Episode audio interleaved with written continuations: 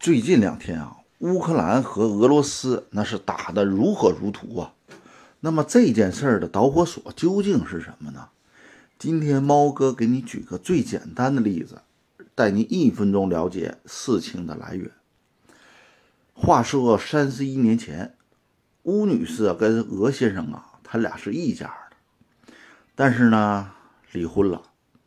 说起来，俄先生对乌女士那是真够意思。啊不但留下了不少家产，连最爱的几个孩子——克里米亚、卢甘斯克和顿涅斯克也归了乌女士。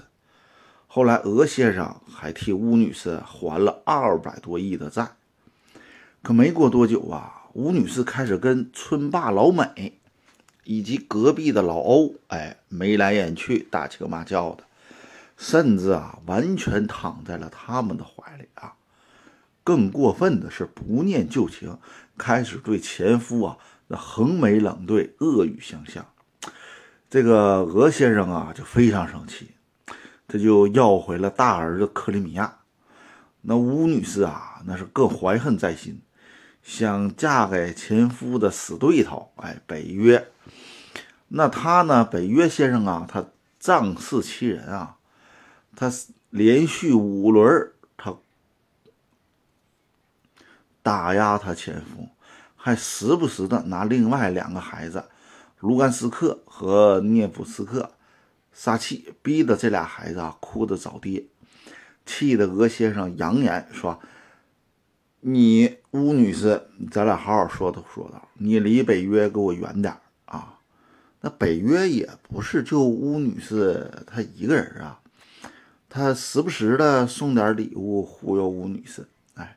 吴女士这一想，哎，我有人撑腰啊，她对前夫就更加肆无忌惮了，没事就对那俩孩子拳打脚踢的。最后，俄先生忍无可忍了啊，抄家伙就把俩孩子给保护起来了，顺便把吴女士家给砸了。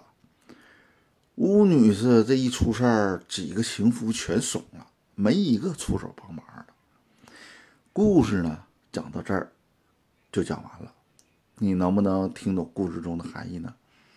欢迎评论区留言。下期再说说巫女斯坦家到底为什么左右逢源啊？